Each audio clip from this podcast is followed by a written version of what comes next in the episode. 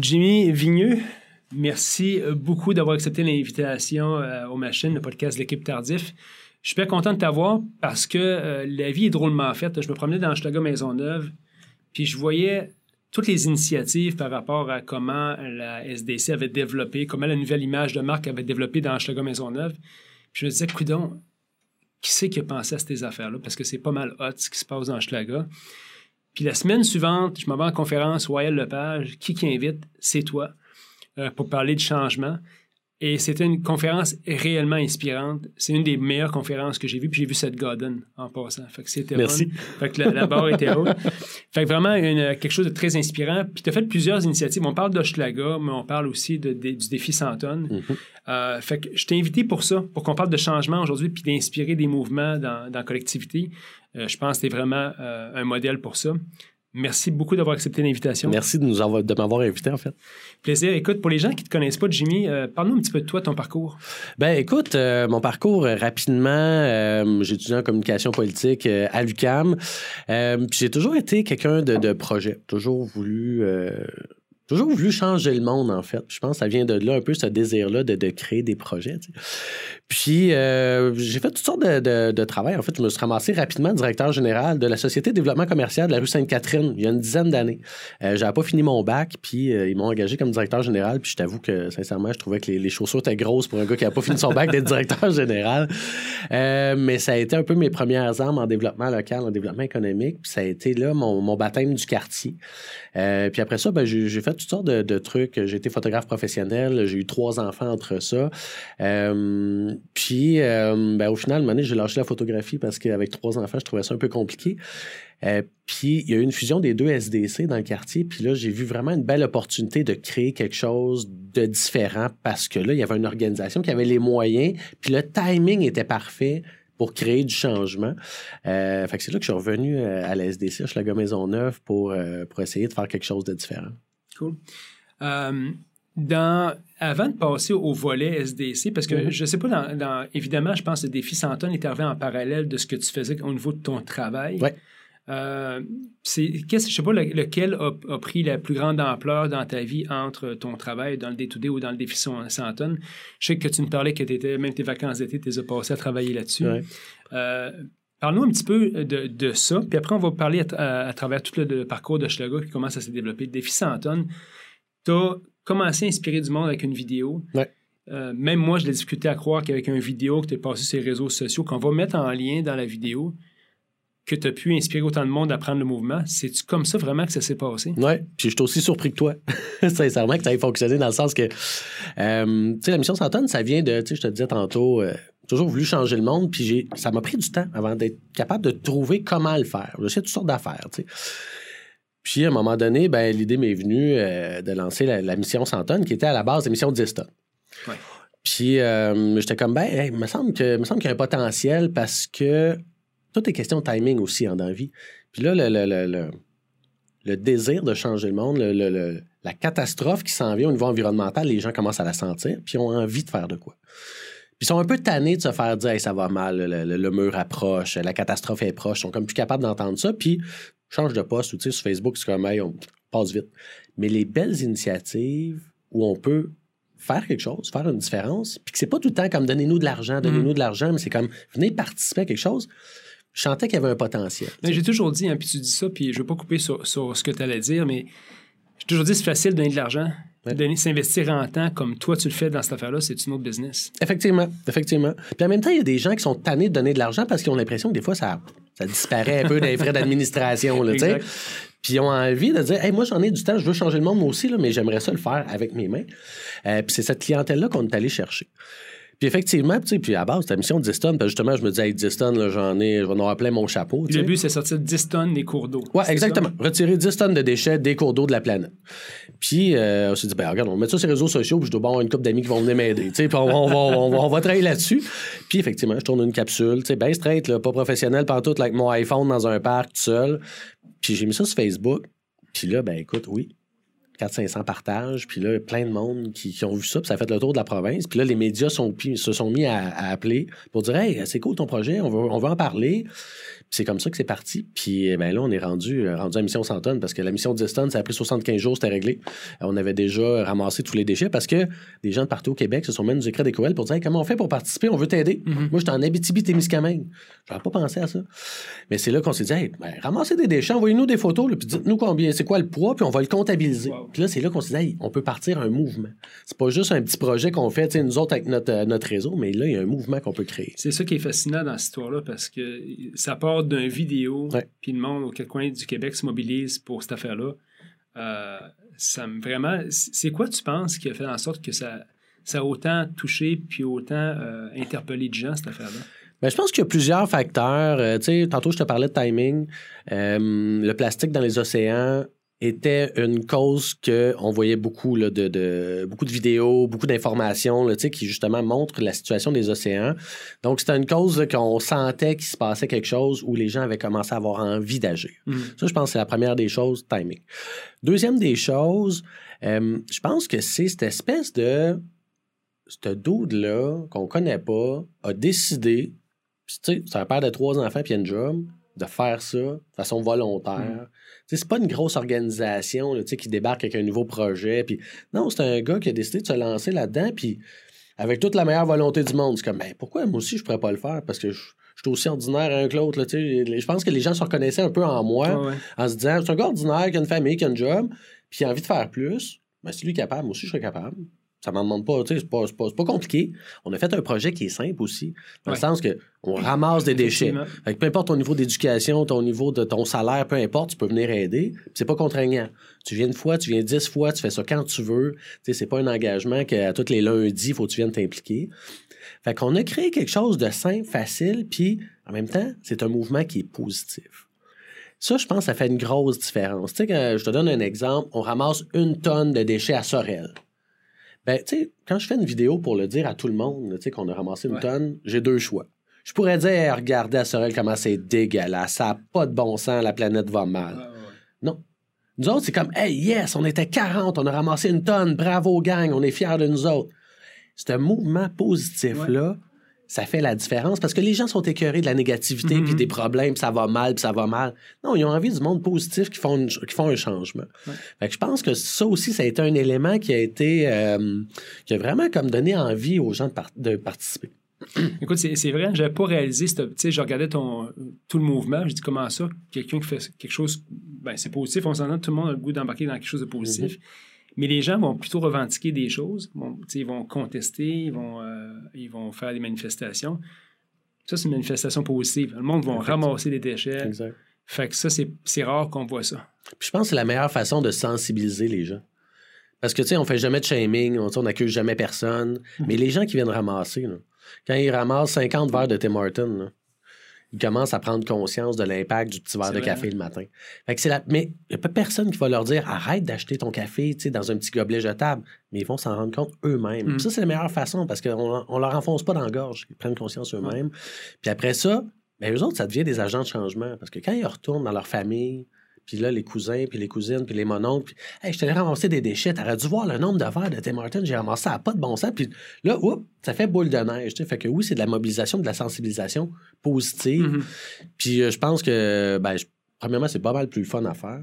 Puis deuxièmement, je pense qu'il y a vraiment beaucoup de gens qui sont prêts à embarquer là-dedans, plus que dans le justement le négatif, puis la grosse revendication au sort des rues. Tout à fait. C'est correct. Je pense qu'il en faut aussi des gens qui font ça. Mais le courant positif, je pense qu'il y a un beau potentiel là-dedans. Euh, Jusqu'à maintenant, dans toute l'aventure du défi 100 tonnes, défi 10 tonnes, qu'est-ce que tu as, que le plus appris? Qu'est-ce qui t'a le plus surpris aussi euh, de ces genres d'initiatives-là que tu t'attendais pas du tout? Euh, je suis sûr que le, le mouvement que tu as vu, tu t'attendais pas à ça, mais quoi d'autre, c'est ça, là? Je je suis vraiment, je suis vraiment surpris. Ben, je suis surpris ben, de la, la capacité d'une seule personne ou de deux personnes, parce que j'ai fait ça avec Lynn Morissette, euh, ma partenaire euh, dans Oui, l'émission vrai. 100 tonnes, fait qu'on est deux. Mais cette capacité-là, à deux personnes, avec zéro moyen, zéro dollar, de mobiliser autant de gens. Ça, je pense que c'est la beauté des réseaux sociaux aujourd'hui, puis des téléphones cellulaires intelligents avec euh, des caméras, des, euh, tu prends des photos, tu filmes, tout ça. On peut faire des lives. Mais cette capacité-là qu'on a tous en nous, de pouvoir faire un changement qui n'est pas juste comme dans mon entourage, là, mais beaucoup plus large. Euh, ça, ça m'a ouvert les horizons sur dire, hey, OK, j'ai toujours voulu changer le monde, mais c'est possible de le faire. Euh, deuxième des choses, cette espèce de beauté-là, euh, on fait des nettoyages, puis c'est des gens de vraiment divers horizons qui se réunissent pour ramasser avec nous autres. Fait des fois, c'est des gens, euh, des personnes âgées, des fois, c'est des jeunes, des fois, c'est des gens riches, des gens plus pauvres. Mais on réussit à créer une espèce de chimie parce que tous ces gens-là se rencontrent, puis ont une valeur en commun qui est l'environnement. Puis ça fait que tous ces gens-là se seraient sûrement jamais parlé mm-hmm. dans la vie.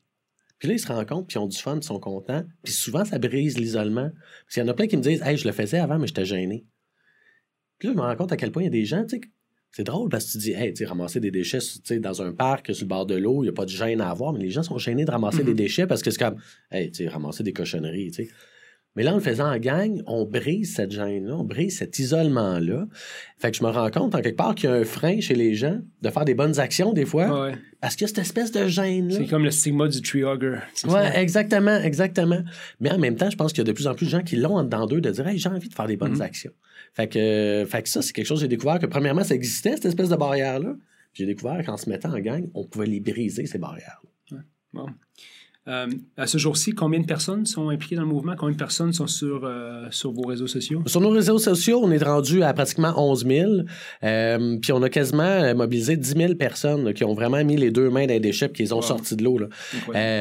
avec, comme je te dis, à peu près pas, un dollar. L'année passée, on a eu des commanditaires, Promutuel, tout ça, qui ont embarqué, qui nous ont permis de faire le tour du Québec. Mm-hmm. Tantôt, tu parlais de mes vacances, ça a été ça. Ça a été de faire le tour du Québec, ramasser des déchets. Puis... Tu as même brandé ton, ton véhicule. Ah oui, j'ai ben, collé des, des gros la mission Santane sur mon véhicule. Est-ce que le monde t'en parle beaucoup? Euh, oui, les gens m'en parlent beaucoup. Ah euh, tu sais, même des fois sur l'autoroute, les gens me klaxonnent me faire des babayes, puis pour me, me faire des, des thumbs up, pour me ah dire, hein? hey, on te suit, puis c'est cool ce que tu fais. C'est étonnant, ça, les véhicules ben, lettrés. Là. Ouais, ben, c'est clair, mais ça, ça identifie. Hein? Fait que euh, ça, c'était une autre des choses qui m'a surprise, c'était de me promener à travers tout le Québec, me rendre compte qu'à chaque place où on allait, il y avait des gens qui nous attendaient pour ah dire, on va ramasser avec vous autres. Fait que ça, ça a été une belle aventure de, de, de, passer à travers tout ça, puis de rencontrer les gens de partout au Québec. Puis il y en a plein qui me disaient Hey, merci de passer dans notre région parce qu'ils sentent des fois que tout se passe à Montréal, mais là, de dire, non, nous autres, c'est important d'aller en Abitibi, c'est important d'aller en Gaspésie, ben, on a un super bel accueil, ça, c'était bien trippant. Super, ça. Les gens qui veulent s'investir dans la mission euh, euh, comment ils font? Est-ce qu'ils vont sur les réseaux sociaux? Est-ce qu'ils... Ben oui, c'est certain que la, meilleure façon, c'est de nous suivre sur Facebook. Ça, c'est notre, euh, c'est notre réseau préféré où on diffuse beaucoup de toutes nos euh, informations, nos nettoyages sont là. Euh, donc, la première, puis la première façon, même pas obligé de venir dans les nettoyages officiels de la mission Santon. Peu importe où tu te trouves au Québec, tu peux ramasser des déchets d'un cours d'eau, tu prends une photo, tu pèses ça sur ta balance, puis tu nous envoies un petit courriel. Tu nous dis, j'ai ramassé 25 livres avec mes enfants, puis nous autres, on comptabilise ça. C'est ça le but aussi, c'est que les gens, tu sais, plus besoin que nous autres, on se déplace, c'est qu'ils le fassent eux autres mêmes, qu'ils nous envoient les résultats, nous autres, on comptabilise ça pour en faire un mouvement qui est national. Mm-hmm. Parce que là, tu sais, on, on le sait, la, catastrophe est partout sur la planète. Là. Ils trouvent du plastique dans les fosses abyssales de 7 km de creux. Tu dis, OK, il y en a partout dans les océans. Mm-hmm. Euh, fait que là, il faut faire quelque chose. Fait que, euh, au Québec, on commence à grandir. On a même là, on a une ambassadrice en Australie. Euh, on prépare une mission internationale au Nicaragua. En janvier, je m'en vais au Nicaragua pour préparer une première mission où on va amener des Québécois au Nicaragua faire des nettoyages, puis après ça, soutenir un ambassadeur euh, de la mission Santon au Nicaragua qui, lui, va organiser des nettoyages, puis nous autres, on va lui donner un peu d'argent pour lui donner un petit coup de main. Fait qu'on essaye vraiment de, de, faire grandir ce mouvement-là. Cool. Écoute, c'était la première initiative que je voulais parler avec toi, puis je sais qu'on pourrait faire une émission qui dure trois heures. Euh, c'est pas le but. Mais je pense que c'est important de souligner ça parce qu'on on est ici aujourd'hui pour parler, ben, pour parler principalement du quartier et tout ça, mais ça m'a tellement inspiré aussi. Fait que je suis content qu'on ait eu la chance d'en parler. Euh, pour revenir au sujet principal de notre présence ici, c'est le quartier Hochelaga-Maisonneuve. Euh, effectivement, je l'ai connu, moi, le quartier, euh, quand c'est à vente de trottoir, c'est à rue Ontario, c'était la vente de débarras, c'était vraiment ça. Puis tout d'un coup, tout le visage de a changé. vraiment impressionnant. Comment ça s'est passé, tout ça?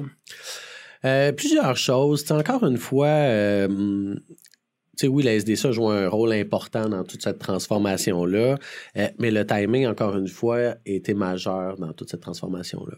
Dans le sens que, tu sais, puis tu l'as sûrement vu, euh, la population du quartier s'est transformée. Il y a eu beaucoup de construction de condos, euh, il y a eu beaucoup de jeunes qui ont acheté les triplex, qui ont rénové. fait qu'on a vu une nouvelle, nouvelle population complètement s'installer dans le quartier. Beaucoup de jeunes, des, des étudiants, des jeunes professionnels, justement, là, qui, qui viennent d'avoir le premier gros job, ils s'installent dans le quartier. ça a créé une vibe différente dans le quartier. Ça a créé des besoins différents aussi. Fait que veut, veut pas, ben, s'il y a des nouveaux besoins, des nouveaux commerces qui s'implantent. Fait que là, c'est là qu'on a vu aussi une transformation au niveau des commerces qui voulaient s'implanter dans le quartier. Puis en même temps, le, quartier a gardé cette espèce de fierté d'être d'Hochelaga Maisonneuve, ce sentiment d'appartenance-là. Euh, autant des résidents qui vivent ici depuis des, décennies, de génération en génération, que les nouveaux qui s'installent ici. Ça fait deux ans qu'ils vivent ici, puis ils aiment le quartier comme s'ils avaient passé leur vie ici. Fait que ça, ça a été vraiment comme le, timing, tout s'est bien installé pour après ça, que la SDC arrive avec justement un changement de vision, un changement de vision dans comment on perçoit le quartier, comment mm-hmm. on l'aime, euh, comment on organise nos événements, comment on le met en valeur pour que les gens viennent le visiter. Puis là, c'est là qu'on a engagé une grosse transformation là, dans les 4-5 dernières années. Et comment s'est passé le processus créatif? Parce que euh, le processus créatif est quelque chose. C'est presque, pour moi, c'était jamais vu, une mm-hmm. affaire comme ça. Comment ça s'est passé, cette aventure-là? Comment l'équipe s'est mobilisée à trouver des idées aussi euh, avant-gardistes? Parce qu'il y en a des idées. C'est le grand branle-bas, t'as les shows de ruelle, t'as toutes ces choses-là qui se passent. Comment ça s'est passé pour en venir là? Euh, comment ça s'est passé? Euh, je te dirais que quand je suis arrivé à la SDC, il y avait justement un changement de garde aussi au niveau du conseil d'administration. Puis la première étape, le, le, point tournant, je pense, c'est on s'est dit, premièrement, parce qu'à l'époque, ça s'appelait les promenades de Schlager Maisonneuve. Mm. C'était ça qu'on mettait en valeur. C'était ça notre logo. C'était ça qu'on. C'était ça notre brand. Puis on s'est dit, ce brand-là, c'est pas bon. Ça se vend mal. Puis on a pris la décision qui, je pense, était très audacieuse de se dire hey, on va vendre le quartier. On va parler du quartier. On va laisser faire les frontières, là, parce qu'une société de développement commercial, c'est entre telle rue puis telle rue. Mm-hmm. On a des, un périmètre bien précis. on s'est dit, on va arrêter. Là. Puis ceux qui en profitent puis qui ne payent pas de cotisation parce qu'ils ne sont pas dans le périmètre, ben, tant mieux pour eux autres. Fait qu'on s'est un peu approprié le quartier. Puis au début, il y en a qui ont moins aimé ça parce qu'ils disaient Vous êtes qui, vous autres, pour vous, targuer de représenter Hochelaga Puis en même temps, on le faisait tellement dans une volonté de, de, mettre en valeur l'ensemble du quartier dans toutes ces, initiatives, pas juste pour la business, mais pour les organismes communautaires qui sont là, pour les gens qui y vivent. Puis là, c'est là qu'on s'est mis à mettre en valeur Hochelaga, le quartier Hochelaga. Puis là, après ça, ben, on s'est assis avec mon équipe. On a engagé une firme de com aussi on a rebrassé toutes nos idées d'événements en se disant OK, le vieux stock, il faut le transformer. Puis, ben, événement par événement, puis sincèrement, j'ai une équipe de feu à SDC, parce qu'on a plein d'idées. Puis, ben, on les a essayées une par une. Puis, sincèrement, je pense que justement, nos idées sont souvent bien bonnes euh, parce que les gens, ils viennent. Les gens du quartier, je pense qu'on a réussi à bien saisir la vibe du quartier, mm-hmm. puis à créer des événements faits pour les gens qui y vivent toujours dans un esprit accessible où ça coûte rien, tout le monde, tout le monde peut être là.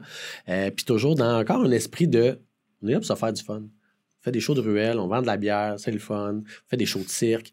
Le but, c'est de créer du plaisir, de créer des émotions. Puis ça, je pense que c'est ce qui a, c'est ce qui a été, c'est ce qui a changé par rapport à avant. Parce qu'avant, c'était faut que nos commerçants vendent des, des gogos. faut qu'ils fassent de l'argent. C'était ça l'objectif de base. On clairait le stock qui se vendait C'est ça. Puis, tu sais, une SDC, c'est un peu son rôle. C'est de dire, fais, faire de l'argent au commerce. Mm-hmm. Donc, on s'est dit, oui, mais non. Dans le sens que l'objectif principal, c'est que les gens ils trippent dans nos événements. C'est mm-hmm. qu'il y ait une émotion puis qu'ils aient envie de revenir. Qu'ils attendent ça. Exact. Mm-hmm. Puis par la bande, ils vont venir dépenser de toute façon s'ils ont du fun. Puis ils vont revenir à chaque fois.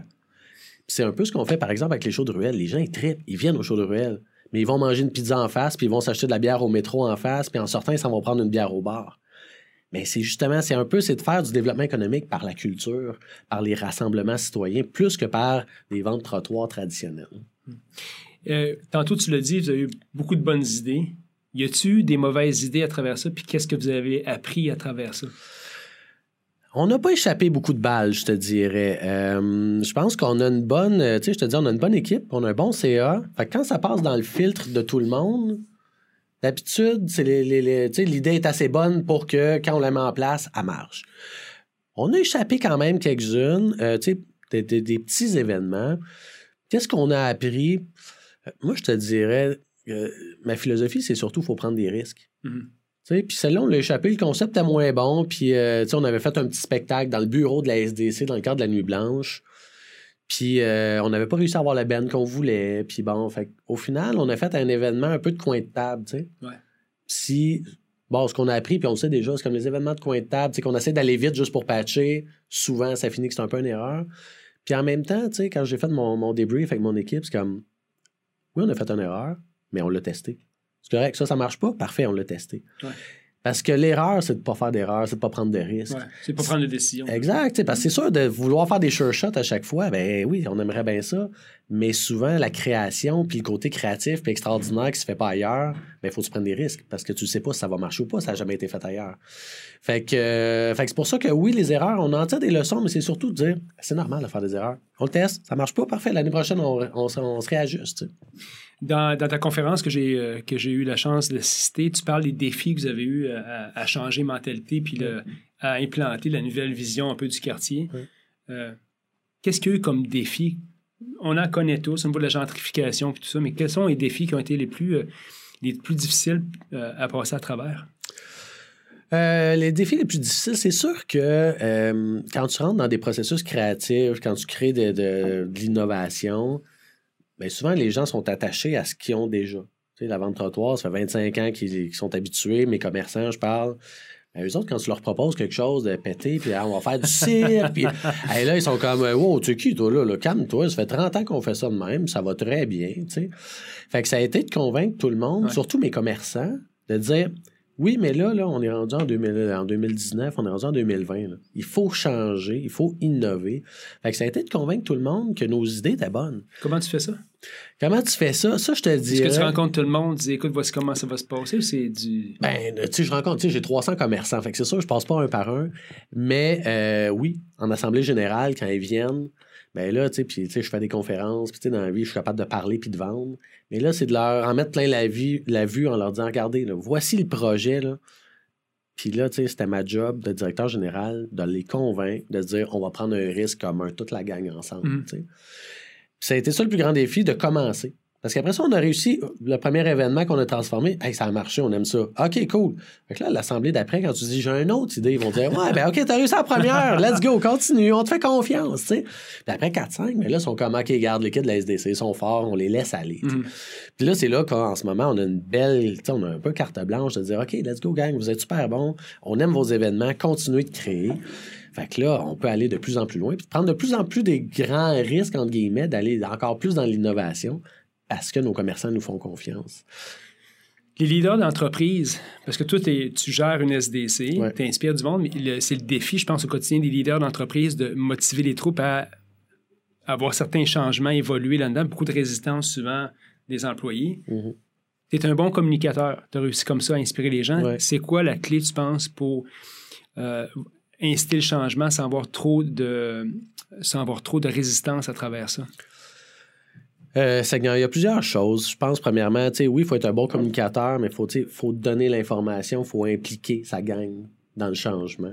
Euh, des fois, les leaders d'entreprise, euh, ils ont une vision, mais ils la gardent seuls dans le bureau, puis ils donnent des actions à faire, des tâches à faire aux employés, mais les employés, ils savent pas où la vision. Ils savent Mhm. pas sont- c'est quoi le but, où c'est qu'on s'en va, tu sais? Fait que ça, c'est super important de rassembler l'équipe autour d'une vision commune. Puis je pense qu'à SDC, ça a été ça qu'on, c'est comme ça qu'on a réussi. Ma gang, ils gèrent la SDC comme si c'était leur business. Ils négocient les contrats comme si c'était leur argent. Fait que ça, ça fait une grosse différence. Euh, deuxième des choses, je pense, faut que, euh, tu sais, en tant que leader, faut que tu sois impliqué à 125 tu sais. Faut que tu sois là, tu tu travailles plus que tout le monde, faut que tu faut que inspires par l'exemple. Les employés vont avoir envie de te suivre quand tu donnes tout ce que tu as. contrairement à si tu es assis dans ton bureau puis tu es fait travailler puis euh, toi, tu regardes en arrière. La mission s'entonne, c'est aussi ça, tu sais. C'est dire, hey, ce gars-là, il passe ses vacances à, à enlever des déchets des cours d'eau. OK, je vais, je, vais, je vais faire ma part moi aussi parce que lui, il le fait tellement que ça me donne envie de. Mhm. Fait qu'en tant que leader d'entreprise, c'est de bien communiquer sa vision puis d'être, tu sais, de, de, de, de passer le balai comme de rencontrer le, le maire de l'arrondissement dans sa business pour atteindre la vision, ben, ça donne envie aux employés d'en faire autant puis de se donner cœur et âme là-dedans. Mm. Puis en même temps, ce qui est important, puis là, ça dépasse juste la vision, mais c'est de dire, tu sais, tes employés, il faut que tu les traites comme. Tu sais, surtout dans, dans, dans l'époque où on est rendu en, en pénurie d'employés, ils sont précieux s'ils sont bons. là. Fait qu'il faut que ça paraisse. Il faut que tu les traites bien, tu leur donnes les bonnes conditions. Ça aussi, ça aide à. Ils sentent que l'énergie qu'ils mettent, le cœur qu'ils mettent, ça vaut quelque chose. Mhm. Tout à fait.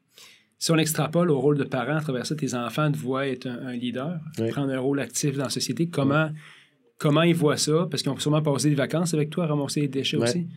Euh, Est-ce qu'il y a des défis là-dedans? Est-ce qu'il y a juste du positif? Comment ça se passe? Il y a sûrement ben, beaucoup de positifs. Il y a énormément de positifs, ça c'est certain, mais il y a énormément, il y a des grands défis aussi, je te cache pas. Euh, tu sais, c'est positif parce que, écoute, mes enfants sont fiers, tu sais, de papa qui fait la mission 100 tonnes, puis c'est comme mes enfants, des fois ça devient gênant parce qu'ils en parlent à tout le monde qu'on croise dans la rue, Tu sais, mon papa, c'est chef de mission de la mission 100 tonnes, tu sais. Fait que, euh, fait que c'est mes meilleurs vendeurs, tu sais, quelque part, puis ils sont fiers de leur père parce que leur père est différent des autres, parce qu'il y a un mhm. camion lettré, puis on ramasse des déchets, puis, tu sais, quand je réunis 50 personnes, tu sais, qu'on crie des airs, qu'on est content, mais c'est moi qui est en avant, puis mes enfants me regardent, tu sais. Fait que les autres sont, bien fiers de leur papa. Euh, les défis, c'est quoi? Ben, c'est, ça demande énormément de jus, la mission 100 tonnes, euh, tu sais, parce son implication volontaire, bénévole. Euh, j'ai une job. Fait que ben, mes soirs, mes fins de semaine, sa mission 100 tonnes. Puis là, ça pogne. Fait que le téléphone sonne, les courriels rentrent. Tu sais, j'ai beaucoup de travail, j'ai beaucoup de nettoyage. Cet été, j'avais à peu près deux, trois nettoyages par semaine, en plus de ma job, puis ma, ma job de parent aussi. Fait que des fois, c'est de c'est le temps, de la, la, gestion de ton temps mm-hmm. là-dedans, parce que c'est important pour moi d'être un père présent. Euh, mais des fois, je sacrifie ben, dans toute grande cause, tu vas t'investir, tu vas sacrifier à quelque part. Exactement. Souvent, c'est des gens proches de toi. Ben, c'est ça, exactement. Puis ça, c'est toujours un petit peu un deuil de se dire, OK, je prends du temps de famille de qualité, je le transforme en d'autres choses, mais en même temps, j'inspire mes enfants. C'est pas un gaspillage, mais c'est juste de dire, est où l'équilibre? Puis comme le projet de la mission Santon grandit, grandit, grandit, grandit, à tu te dis, OK, mais je vais jusqu'où? Parce que je veux pas non plus devenir un père absent que mes enfants m'ont jamais vu parce que j'ai passé euh, toute leur jeunesse à ramasser des mm-hmm. déchets. Euh, fait que ça, c'est quand même un bon défi d'essayer de, de, de, gérer les priorités puis de trouver cette espèce d'équilibre-là où je me sens, moi, à l'aise, autant avec ma job, mes enfants, que euh, ce projet de la mission Santonne-là que je veux continuer, que je veux, on a parti un mouvement, on veut pas le laisser tomber. Fait que, fait que je pense que c'est une belle, c'est un bel exemple à monter à mes enfants. Je suis fier de ce que je leur montre, mais je veux juste m'assurer de pas tomber de l'autre base, que je disparais de la map un peu parce que, parce que je travaille trop. Ben, c'est ça, à tu viens sur le dos du dragon. Hein. Cette affaire-là, cette, affaire-là avance, t'as pas le choix de suivre avec aussi. Hein. Exactement. Puis en même temps, il faut savoir mettre ses limites aussi, ou des fois, c'est de trouver le modèle d'affaires aussi, parce que c'est aussi un modèle d'affaires, la mission Santon, à un moment donné, où se dire, ben, va peut-être falloir engager quelqu'un à un moment mm-hmm. donné qui ait assez d'argent pour que ça roule, là. Exact. Puis que je devienne, tu sais, oui, je, continue le mouvement, mais il y a quelqu'un d'autre qui, qui fait toute la, la logistique, parce que c'est ça qui demande beaucoup de temps. Exact. Euh, à travers les, conférences, c'est arrivé un point un peu critique dans ma, dans ma carrière parce qu'évidemment, tu sais, euh, l'immobilier est une business un peu traditionnelle au niveau de la manière que les choses se font. Euh, j'ai toujours été un peu à l'avant-garde de ces nouvelles, des nouvelles approches. Ce qui me préoccupait beaucoup, c'était la publicité imprimée. parce qu'on a un défi, en fait, les entrepreneurs, c'est qu'il faut que tu fasses connaître ta brand, ce que, ce que tu es. Historiquement, les courtiers immobiliers, c'est ce qu'on appelle du carton on spread ça partout. Puis là, j'ai un malaise avec ça parce que tu envoies ça. Je vais t'inviter avec toi, il y a du monde qui ne veut pas recevoir. Mm-hmm. Il y a du monde qui ne sont pas contents de recevoir du carton, mais il y a du monde qui t'appelle aussi. Fait que toujours comme le. Puis même avant que je te rencontre, j'étais tout le temps comme. C'est pas tout à fait euh, mes valeurs d'envoyer du carton massivement. Je ne peux mm-hmm. plus faire ça. Qu'est-ce qu'on fait? Tu m'as inspiré à faire autre chose. Puis en plus, je te vois dans l'intervalle, je te vois à mairie, à l'hôtel de ville, mm-hmm. en train de parler justement contre la distribution de publicité, puis je vois de plus en plus de collants sur les boîtes à lettres dans le secteur. Où est-ce que ça s'en va, cette partie-là? Euh, comment tu penses que les entrepreneurs qui sont dans le traditionnel peuvent évoluer à travers ça puis s'adapter? Euh, c'est une bonne question, honnêtement. Euh, c'est sûr qu'il n'y a pas de recette miracle, puis il y a des sacrifices à faire en quelque part des fois. Puis en même temps, je pense que la preuve en est que les réseaux sociaux, si tu as des bonnes idées, tu peux te démarquer. Tu sais, un gars ordinaire comme moi a parti un mouvement avec pas une pièce. Puis a réussi à mobiliser 10 000 personnes à ramasser des déchets. Ça coûte rien. Ça coûte rien. Ça coûte rien. Donc, c'est sûr que quand tu vends des services, des fois en immobilier, c'est plus difficile de devenir viral demain matin parce qu'à un moment donné, tu sais, on peut pas. c'est moins vertueux. Il y 500. C'est ça, exact. Qui font, qui font de l'immobilier. Mais maintenant, tout le monde est branché sur les réseaux sociaux, puis même que tout le monde est rendu addict quasiment à ça. Tout le monde passe son temps sur son mm. sel. Puis la plupart des gens passent le temps sur les réseaux sociaux sur leur sel. Fait que ça veut dire qu'il y a moyen de faire de la promotion qui touche autant de gens, sinon plus, via les réseaux sociaux. Puis oui, il faut t'investir un peu. Euh, tu sais, quand tu vas sur Facebook, ben, t'achètes de la pub. Fait que je pense que par là, tu peux toucher beaucoup de gens, puis ça évite de faire de l'impression de carton à grande échelle. Deuxième des choses, je pense que ça peut être intéressant, euh, tu sais, puis je le dis souvent dans mes conférences, c'est d'avoir des, tu as des valeurs environnementales, mais des mettre de l'avant aussi. Puis je suis sûr qu'il y a des clients qui vont dire, hey, lui, il m'en envoie pas de carton. Puis lui, euh, justement, l'environnement, ben, il s'implique là-dedans. Ben c'est lui, c'est avec lui que j'ai envie de faire affaire quand je vais vendre ma maison, quand je vais avoir envie d'en acheter une. Fait que peut-être que, oui, tu vas perdre une couple de clients Mhm. qui n'auront pas reçu le carton puis qui t'auraient appelé si tu avais reçu le carton. Puis il y en a peut-être d'autres qui vont t'appeler pour dire Hey, lui, les valeurs que- que- qu'il prône en dehors de sa business, en dehors de ses services, j'aime ça, j'aime l'humain. Ben, c'est vers lui que je vais aller. C'est drôle parce que euh, c'est vraiment la tangente qu'on a pris. Moi, je laisse plus de papier quasiment quand je vois les clients. Je leur dis, Mhm. écoute, on vous envoie tout par courriel à la suite de notre rencontre parce que ça fait partie de nos valeurs. Puis il y a beaucoup de gens qui disent, je préfère ça comme ça. Je ne veux pas avoir les papiers. C'est sûr qu'il y a du traditionnel, qu'ils vont dire, écoute, une personne de 80 ans qui n'est pas sur les réseaux sociaux, elle n'a pas une carton qui est dans la boîte aux lettres, elle va dire, ben, je vais appeler cette personne-là, j'ai reçu un carton. Effectivement. Ça, c'est la clientèle peut-être que tu perds à travers ça, mais c'est sacrifice à faire aussi pour être en ligne avec tes valeurs. Puis moi, je préfère avoir quelqu'un qui ne m'appelle pas qu'avoir quelqu'un qui m'appelle et dit Hey, ton carton, ça fait 25 fois que je le reçois, puis c'est sûr, je ne t'appellerai pas parce que ce n'est pas, pas selon mes valeurs. Exact. Fait que je pense que c'est, c'est le choix que j'ai fait en affaire un peu de, ma- de, de m'arrimer à ça. Euh, puis je pense que c'est correct aussi. Euh, il, y a, puis il y a- il y a des manières alternatives aussi de se faire connaître, des réseaux sociaux. J'ai du monde qui m'appelle. Maxime, j'ai écouté ton podcast. Je m'intéresse au podcast, je m'intéresse à ce que tu fais, puis c'est pour ça que tu vas être mon courtier. Exact. Puis moi, c'est ce que j'ai appris à travers ça. J'ai dit, écoute, tu n'as pas besoin de faire du traditionnel comme tout le monde. Je sais, on va, en- je vais toujours en faire un minimum, Ouais. très ciblé, mais plus, euh, plus comme ça s'est fait auparavant, certainement pas. Parce que tu te retrouves sur la rue, tu te retrouves un peu partout. Je- même moi, je suis découragé, je passe sur la rue, je vois un de mes cartons en tâche, je dis, ça, ça, ça n'a pas d'allure. Non, puis je pense qu'il y a un courant vers ça de toute façon, là, puis on commence à le prendre, ça dépend des secteurs, il y en a qui sont rendus plus loin que d'autres, Euh, mais d'être à l'avant-plan dans ces mouvements-là, ben, je pense que c'est la meilleure façon d'être, parce que dans 5 ans, dans 10 ans, ton investissement euh, en termes de valeur, puis de comment tu fais ta promotion va faire une grosse différence, parce que les valeurs des gens changent. Les valeurs des jeunes changent. Oui, des personnes, puis tu as tout à fait raison, les personnes de 80 ans aujourd'hui qui sont pas sur Facebook, le petit carton, oui, c'est un client potentiel. Euh, mais dans 30 ans, ben, toutes ces valeurs-là vont avoir changé Exact. aussi. Euh, fait que c'est un bon investissement, je pense, de le faire tout de suite. Pas attendre d'être en arrière du train, mais d'être en avant. Qu'est-ce qui se passe, euh, qu'est-ce qui s'en vient au niveau d'Hochelaga pour ça? Parce que je vois de plus en plus de collants, ces boîtes aux lettres, pas de publicité. C'est quoi le mouvement? Ben, c'est quoi le mouvement? Tu sais, nous Parce que je t'ai on- vu à l'hôtel de ville, je sais Ouais. pas qu'est-ce qui s'est dit là. Tu peux peut-être nous faire un résumé Ben de oui, ça? certainement. Il y, avait une consultation publique sur justement la, la, hum, distribution de publicité, notamment le Publisac. Euh, puis euh, moi, je m'étais inscrit à titre de directeur général de la Société de développement commercial, mais aussi à, à titre de, de- de chef de mission de la mission Santonne pour dire je vais aller vous donner mon, mon opinion sur comment on devrait gérer ça. Parce que hey, c'est 500 tonnes par semaine de déchets que le Publisac distribue à travers le Québec. Tu dis en 2020, il me semble qu'on devrait plus avoir le droit de faire ça. Mhm. Euh, fait qu'on est allé, euh, je suis allé justement dire que c'est pas vrai que c'est un moteur de développement local, le Publisac. Parce que pour moi, le Publisac, il m'aide pas à vendre mes 300 petites entreprises locales.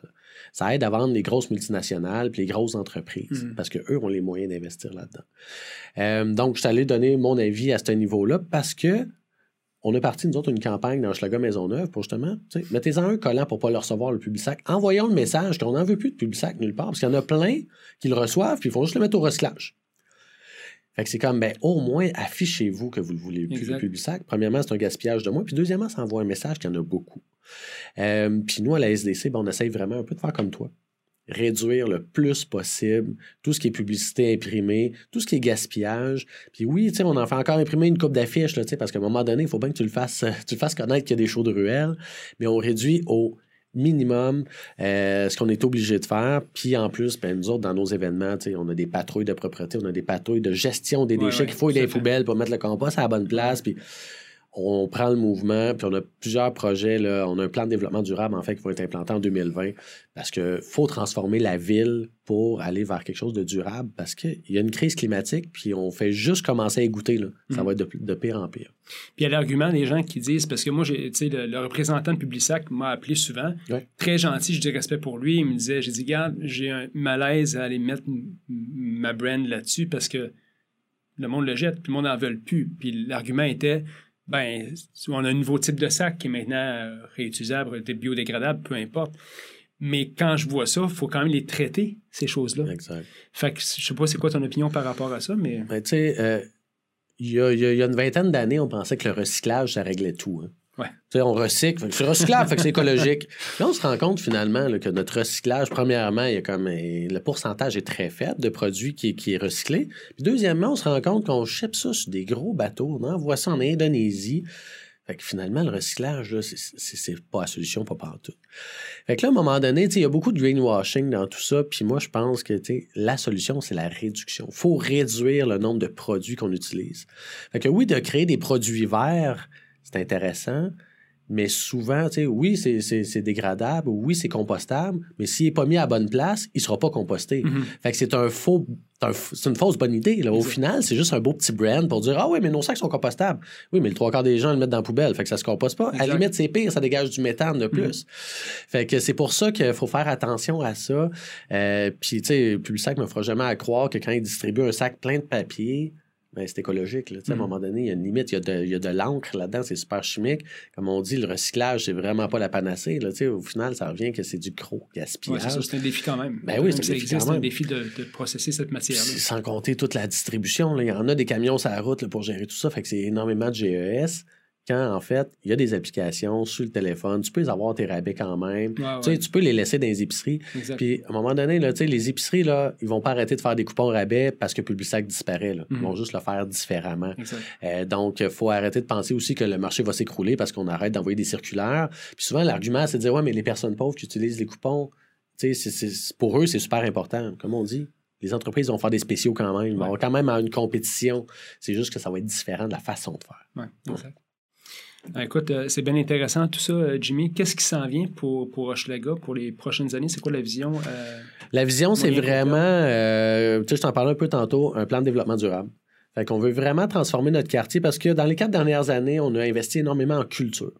Mettre en valeur les artistes du quartier, le mm-hmm. culturel, le plaisir, le bonheur, l'émotion de, d'avoir un quartier animé. je pense que là, on a établi des bons événements que, on, on, garde le focus puis on continue d'avancer avec ça. Puis là, on veut vraiment aller plus vers comment faire d'un quartier un quartier durable.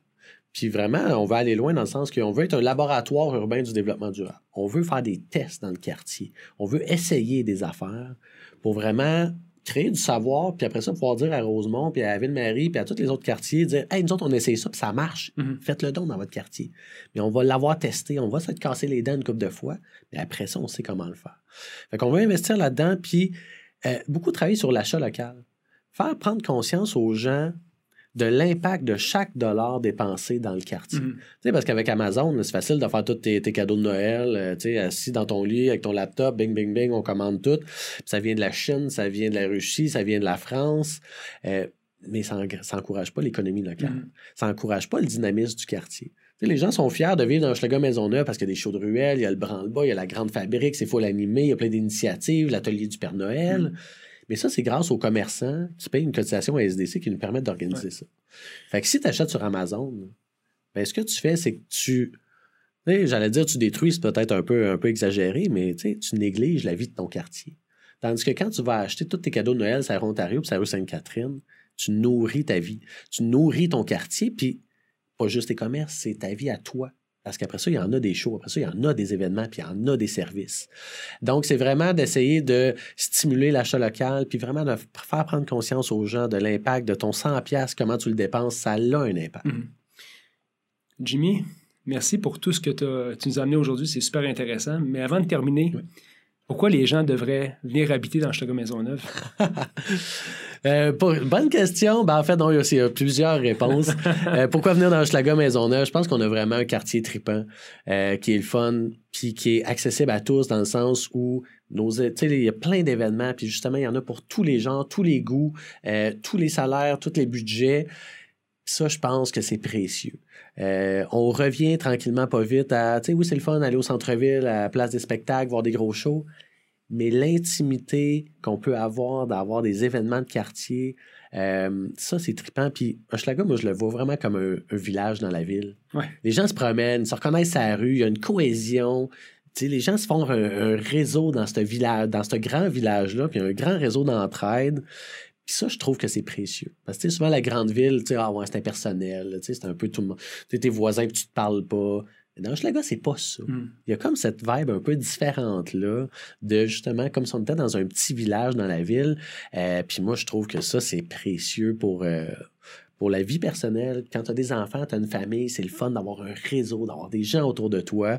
Euh, fait que je pense que, tu sais, bon, je suis vendu, mais Hochelaga Maisonneuve est sûrement le meilleur quartier à Montréal pour vivre, Mm. pour profiter de la vie Exact. à Montréal. Je le pense aussi, puis c'est drôle que tu dis ça, parce que moi, je viens d'un petit village, 12 000 habitants, puis je dis, à Hochelaga, j'ai trouvé un peu le même vibe que quand tu te promènes sur la rue Ontario au Grand Branle-Bas, j'étais avec quelqu'un, puis il disait, écoute donc, tu connais tout le monde ici, Exact. mais tout le monde se connaît un peu, tu sais, de près ou de loin.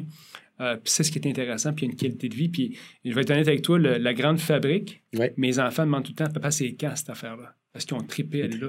Fait qu'il n'y a pas un événement où moi ou mes enfants, on dit, Hey, c'est quoi cette affaire-là? C'est tout, wow, qu'est-ce que c'est ça, cette affaire-là? Fait que félicitations à toute la gang de la SDC pour tout ce que vous faites. C'est vraiment, vraiment Merci. inspirant. Ça nous force en tant qu'entrepreneur à nous dépasser aussi. Ce que tu regardes ça, tu dis, wow, tu sais, euh, quand la SDC est en avance sur beaucoup de choses qui se font, il faut que aussi tu sois aussi up to speed pour te rendre là aussi. Effectivement. Fait que c'est vraiment inspirant. Merci, Jimmy. Tu es Merci une des toi. personnes que j'ai euh, que j'ai apprécié découvrir cette année. Fait que j'ai vraiment apprécié ta conférence, c'est extraordinaire.